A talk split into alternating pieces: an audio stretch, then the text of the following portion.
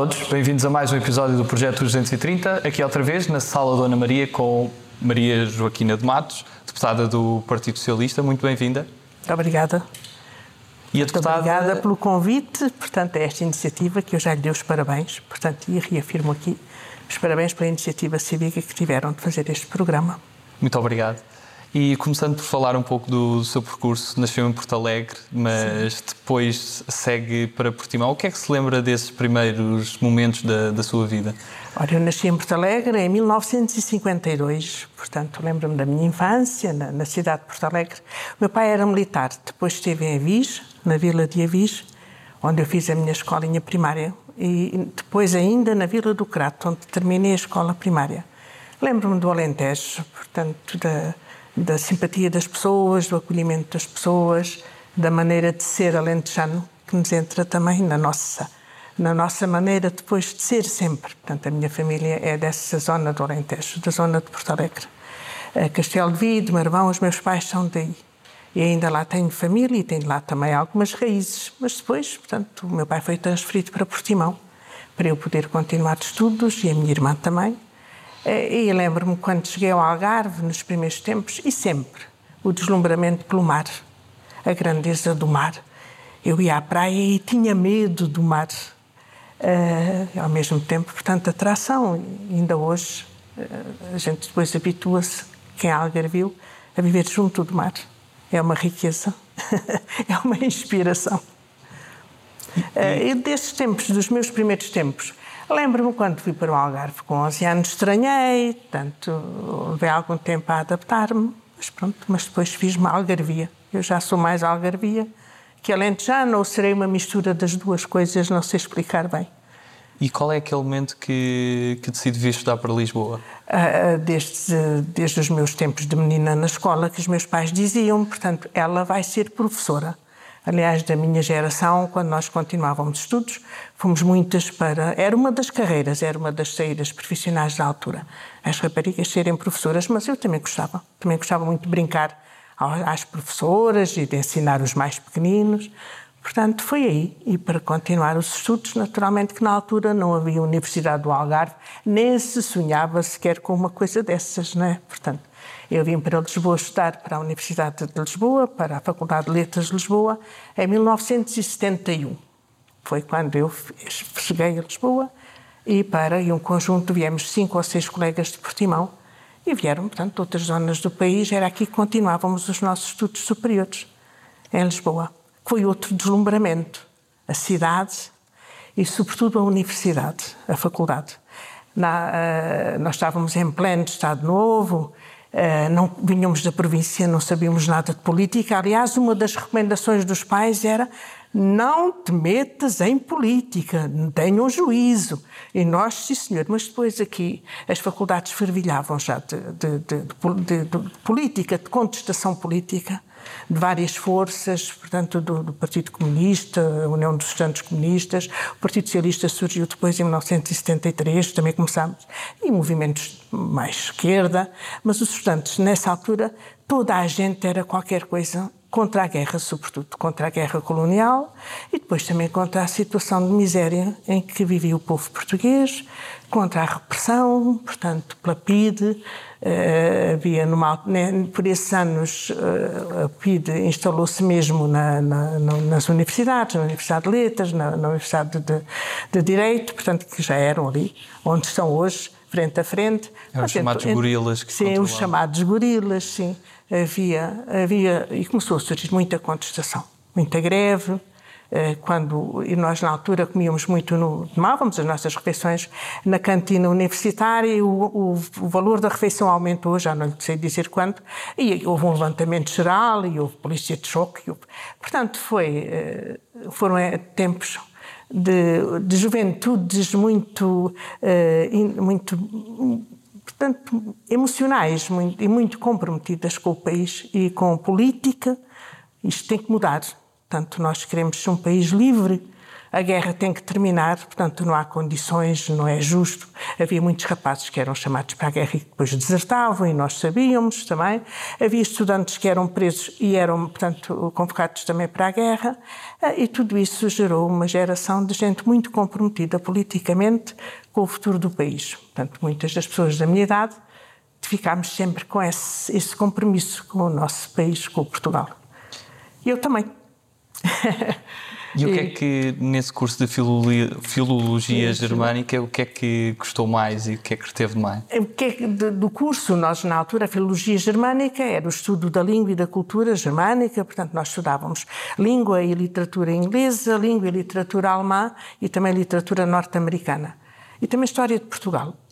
As cadeiras que eu mais gostei foram as cadeiras de literatura inglesa, sobretudo um ano inteiro em que estudámos Shakespeare o nosso professor era um apaixonado e um conhecedor de, de, de, da obra de Shakespeare e motivou-nos e transmitiu-nos, portanto, esse apreço por aquele grande escritor. E as grandes tragédias de Shakespeare, que são as tragédias também da humanidade, eh, foi, foi a disciplina de que eu mais gostei, foi a literatura inglesa. Depois também a literatura norte-americana, porque foi um descobrir, era, foi tudo uma descoberta. Foi um, foram anos magníficos, muito bons. A música, uh, ouvimos às escondidas o, Zé, o Zé Afonso, uh, portanto, e os outros cantores de intervenção. Foi, foi, foram anos de. Vivemos intensamente, vivi intensamente a minha juventude. Gostei imenso. E depois, tal como o José Afonso também foi professora, como é que também. foi todo esse percurso de lecionar aula? Depois, em 1974, depois entretanto vivi o, o 25 de Abril, eh, foram... Nós, em 73, portanto, eh, nós a determinada altura sabíamos que qualquer coisa iria acontecer. Portanto, a situação tornava-se insustentável. A falta de liberdade, portanto, do país iria explodir de uma maneira ou de outra, portanto, as coisas teriam que mudar.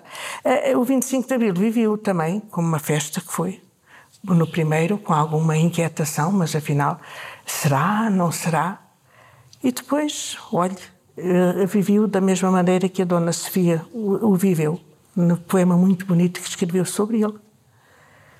Esta é a madrugada que eu esperava, o dia inicial, inteiro e limpo, onde emergimos da noite e do silêncio e, e livres habitamos a substância do tempo.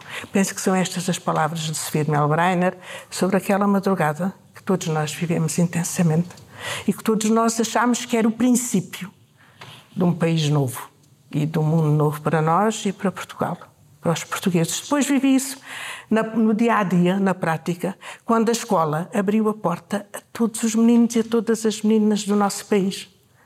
Porque havia muito analfabetismo, havia muita pobreza. Vocês não imaginam bem o país que era. Portanto, havia um país para construir. E foi com esse empenho, com essa dedicação, com esse sonho, com esses valores. Eu aderi ao Partido Socialista, sou militante do Partido Socialista desde 1977, 78. Que me inscrevi mesmo de cartão. Eh, porque acho que o valor mais importante, nós precisamos ter as nossas condições básicas garantidas. Mas o valor mais importante para a humanidade é a liberdade. A liberdade de pensar, mas a liberdade de poder dizer o que se pensa. Porque no Estado Novo também houve homens livres, de pensamento livre, mas pagaram bem caro quando expressavam a sua opinião. Portanto, não é isso. Nós queremos ser livres de pensar, mas livres de poder dizer aquilo que pensamos. E é assim que as sociedades avançam e evoluem. De maneira que daí eu ter Sou militante do Partido Socialista de alma e coração. Pela liberdade, pela fraternidade, pela solidariedade, pela justiça social, mas ser livre do pensamento. Não há machado que corte a raiz ao pensamento. Gostávamos de Manela Alegre. Ah, foram, eh, foram tempos muito bons. De esperança, sobretudo. De confiança no futuro. E vamos a isso, vamos construir. E fizemos muito a escola pública. Portanto, foram as crianças todas uh, e, e, foi, portanto, hoje temos. Uh, portanto, não tem comparação em termos as oportunidades que tem a nossa juventude. Eram também tempos de muita imigração. Ia muita gente para a França, mas muita gente também à procura de pão, de um projeto de vida. Sobretudo as pessoas do interior, as pessoas uh, foram e sofreram, mas também deram um contributo à construção de França, os imigrantes portugueses, e também, portanto, com as suas remessas também ajudaram uh, o país a melhorar. E falámos de Sofia, a Sofia também é uma figura querida de Lagos. É, sim, sim, sim. E eu próprio tenho também algumas costelas de Lacobrigense e estabeleceu-se a senhora deputada desde 82 em Lagos, considera a sua terra. É a minha terra. Como é que, para a generalidade dos portugueses que não conhece tão bem Lago, qual é aqui a riqueza cultural e de de uma cidade que para, para alguns é desconhecida e que tem um peso tão grande na história de Portugal? Lagos, eh, também já não é, Lagos também já não é desconhecida. Lagos é a terra dos descobrimentos. E é, de facto, até foi a, a, terra dos descobrimentos. O primeiro século dos descobrimentos portugueses passaram-se, aconteceram em Lagos. E, e essa história ainda por lá permanece. Portanto, o miolo histórico de Lagos apesar do terremoto, mas mantém a mesma traça, mantém ali as mesmas características. E Lagos nasceu do mar. Portanto, Lagos e o mar têm, têm a separá-lo hoje à avenida e antes da construção da avenida, em 1960, Lagos, o mar vinha bater naquelas, na, naquela frente de casas e junto às muralhas do castelo. Portanto, Lagos é uma terra de mar. Tem os, os, os pés dos lacobrigenses banhavam-se ali no mar.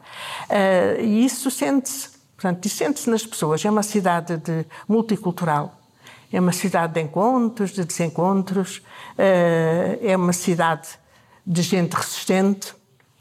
Eh, nós, na história, aprendemos que o Infante Henrique, portanto, viveu em Lagos, foi dali que partiram os primeiros, portanto, os primeiros barcos, os primeiros marinheiros, os primeiros navegantes à procura de, de, de dobrar o cabo. O grande objetivo era dobrar o cabo buchador e o medo que se tinha de dobrar o cabo do bujador. E os gilianos, portanto, os seus marinheiros, dobraram o cabo, mas não o dobraram à primeira. Portanto, consta que só à décima terceira vez é que dobraram o cabo. Tinham medo. E o infante nunca o deixou de desistir. Portanto, vinha e teve que voltar sempre até dobrar o cabo buchador.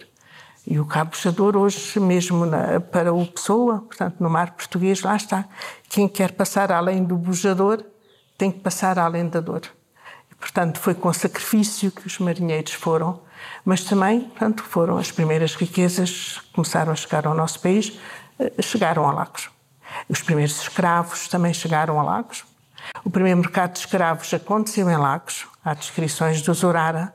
Aliás, são descrições comoventes da mãe que foi vendida para uns senhores e o filho que foi para outros. Portanto, foi a escravatura que temos que assumir no seu contexto histórico e geográfico, sem problemas. Portanto, aconteceu na altura.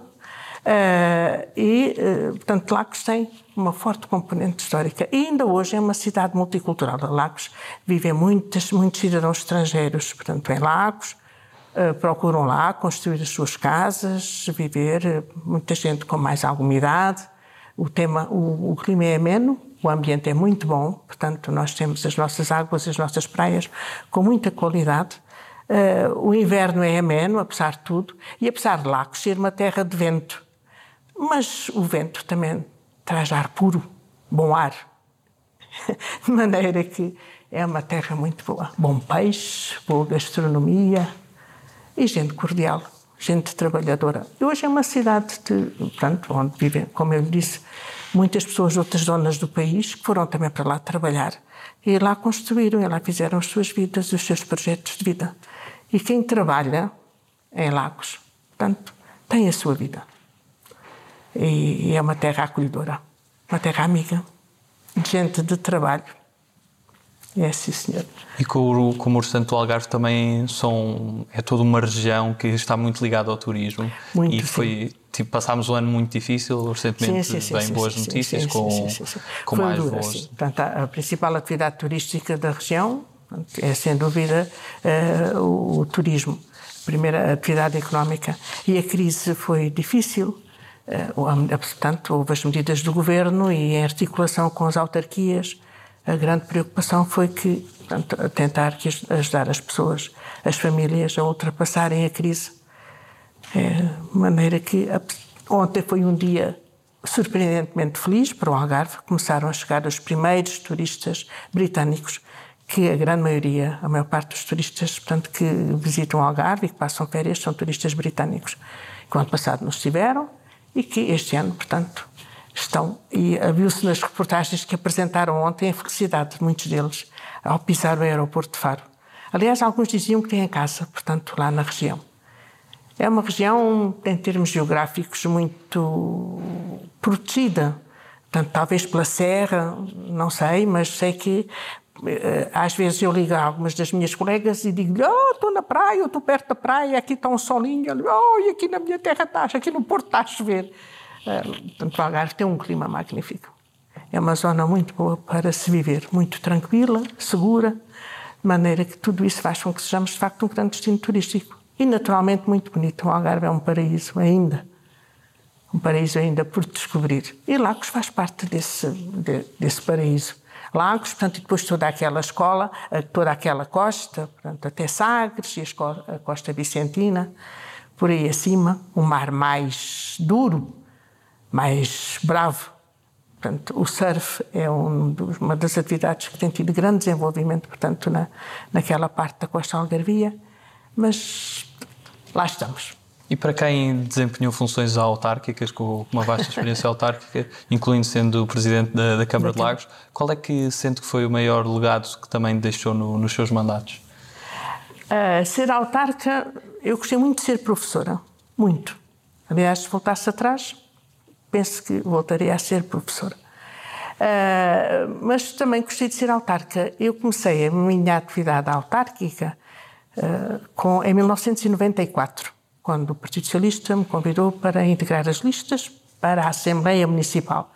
Eu tinha ainda os meus filhos pequenos, mas pronto, na altura, para a Assembleia Municipal, aceitei. E tive dois mandatos, portanto, na Assembleia Municipal, como membro da Assembleia Municipal, que é um órgão importantíssimo, tanto da nossa vida autárquica, e onde se aprende logo muito e onde, portanto, nos começamos a, a inteirar da, da, dinâmica, portanto, autárquica. Depois, em 2001, integrei as listas para a Câmara, fui número 2 da Câmara uh, e ganhámos, uh, e fui vereadora com as funções de vice-presidente, e em 2013, então, fui convidada para presidente da Câmara. Servir a população, portanto, servir o povo, como dizia Mário Soares, e à nossa medida, servir a população. Uh, são desafios no dia a dia. É tudo importante. As pequenas obras que se fazem e que são importantes, as casas que se fazem e que se entregam às famílias, são momentos de muita gratificação, muito gratificantes. Quando nós entregamos uma chave a uma família e essa casa, portanto, uh, ajuda a que essa família tenha o seu projeto de vida e depois vamos acompanhando e o reconhecimento de muitas pessoas sempre por isso. A mágoa por não conseguirmos dar respostas logo a todas as situações, que é um grande desafio, que aliás a Câmara de Lagos, como todo o país tem neste momento, é, portanto, dar resposta, dar uma casa condigna, portanto, às famílias portuguesas, para que Portanto, se eleve a qualidade de vida do, do, dos portugueses, é, um, é o desafio. É um dos grandes desafios que temos na área social, é a questão da habitação, e Lagos não foge a essa regra. Portanto, já, está a ser, já estão a construir uh, algumas casas, também leva o seu tempo, os projetos, os financiamentos, tudo isso. Uh, e depois outros projetos que se foram fazendo na área da cultura, na área do urbanismo, todas, é tudo tudo é importante na, na, na, vida de uma autarquia. As grandes obras, que são estruturais e que são determinantes, mas também as pequenas obras e os pequenos desafios do dia a dia e o podermos apoiar, encaminhar, ajudar as pessoas a resolver, a concretizarem os seus sonhos, pequenos, grandes sonhos, à medida de cada um. E quando nós conseguimos, é muito, é muito desgastante, eh, porque às vezes também não conseguimos, mas é muito gratificante. E às vezes basta que uma pessoa diga obrigado, pronto, já está. Como é que foi o momento que foi eleita deputada à Assembleia da República? Ah, olha, quando eu não estava, eu não, portanto, eu estava em 2019, estava no meio do mandato e não imaginava, não tinha pensado, portanto, que iria terminar a minha carreira política uh, aqui na Assembleia da República. Pensei, ri Olha, vamos lá pensar. Mais um desafio. Eu, portanto, eu por vezes vinha aqui, como muita gente, vem visitar, ter aqui algumas reuniões, mas não tinha imaginado, portanto, que viria aqui a ser deputada. Com naturalidade, farei tudo o que puder, o melhor que puder. Eu, nos últimos anos, em relação às novas tecnologias, que acho que é um avanço formidável para a humanidade, mas eu tenho tido algumas dificuldades em entrar nas novas tecnologias. Isto para mim não tem sido fácil, esse desafio, mas pronto, faz. Nós fazemos, fazemos o que podemos e, e esforçamos para ir ultrapassando as coisas, as pedras que nos surgem no meio do caminho e vamos caminhando sempre. E qual é que foi o momento mais intenso que, que viveu aqui dentro? Acho que foi a primeira vez que falei, falei no plenário, porque eu nem me consigo lembrar o que é que disse. eu, quando andava na faculdade e tínhamos provas orais, na altura, eu lembro-me de ter uma prova oral de literatura alemã e quando as minhas colegas, que nós depois assistimos umas às outras, me perguntaram, eu não me, quando acabei, sentei-me e não me lembrava, vivi tão intensamente aquele momento que nem me lembrava bem o que é que tinha dito. E aqui Pronto, mas isso já passou. mas pronto, é, é, é, um desafio constante num, numa, numa legislatura em que, e nos tempos que são também, dizem as pessoas que aqui estão há mais anos, uns tempos diferentes. Nós estamos a viver uns tempos absolutamente extraordinários, não é? Portanto, nós, eu lembro-me da sexta-feira em que foi decidido encerrar as escolas, na segunda-feira. Olhando para trás, eu penso que nós vivemos estes, todos nós, quem governa e quem é governado, os governantes e o povo, nós vivemos tempos de muito de, grande de grandes desafios e que os portanto conseguimos vencê-los e estamos quase quase a vencer esta epidemia, esta pandemia. Isto seja lá o que isto for, o vírus. De maneira que, porque foi também uma surpresa para nós. Nós ouvimos falar nas pestes, nos sofrimentos enormes das pessoas ao longo deste toda a história, não é? E eu penso que estávamos já quase livres de pensar que tínhamos também uma coisa destas. Mas hoje somos felizes, temos vacinas, temos a ciência, temos a investigação científica. Nós vivemos tempos muito bons. Só é pena é que o conhecimento e a investigação, que é encaminhado para o bem, ao mesmo tempo também é encaminhado para o mal. E nós temos. Uh, temos que ter noção disso, mas de qualquer maneira temos que ter noção que, apesar de tudo, eh, vivemos tempos de bons, podem ser bons para a humanidade, para todos nós, para a humanidade toda. Passamos agora à segunda parte da, da nossa entrevista. Da nossa conversa, sim. Uma, uma parte ainda mais dinâmica e começamos pelas nossas usuais escolhas. E a primeira escolha que lhe proponho é entre humildade e ambição. Um pouquinho das duas. A ambição também faz falta. As pessoas precisamos ter a ambição, desde que não se pise ninguém. É preciso ter humildade, temperado, azeite e vinagre. Humildade temperado com ambição. A ambição é legítima, todos os sonhos são legítimos. E nós avançamos se tivermos a ambição de. E cães não. ou gatos? Uh, eu tive um gato que foi o nosso animal doméstico de que gostei imenso. Um gatinho também. Meia praia ou Dona Ana? As duas. Um e... dia sim, um dia não. manhã de meia praia. Ah, manhã de meia praia, tarde Dona Ana. Dependendo do vento também. Depende do vento. o vento na meia praia à tarde. Infanto Henrique ou Gilianes? Os dois. O professor e o aluno fizeram a equipa, os dois, completaram-se. O infante planeou, programou o cérebro e, e o Gilianos foi à luta, os dois, uma equipa grande. Biden ou Hillary Clinton? Uh, Biden. Embora esteja admirada com o silêncio, pelo menos em relação a Israel. Tenho, tenho curiosidade agora. Mas sim, Joe Biden. Sim, para já. Joe Biden. Sean Mendes ou Jorge Palma? Jorge Palma, encosta-te a mim. eixo do mal ou circulatura do quadrado? Eixo do mal sempre. Sou fã do eixo do mal. Conquilhas ou contelipas? À maneira de Lagos são os contelipas. Herman José ou Ricardo Aruz Pereira? O velho Herman. Sonho ou realidade? Dom Quixote e Sancho Pança.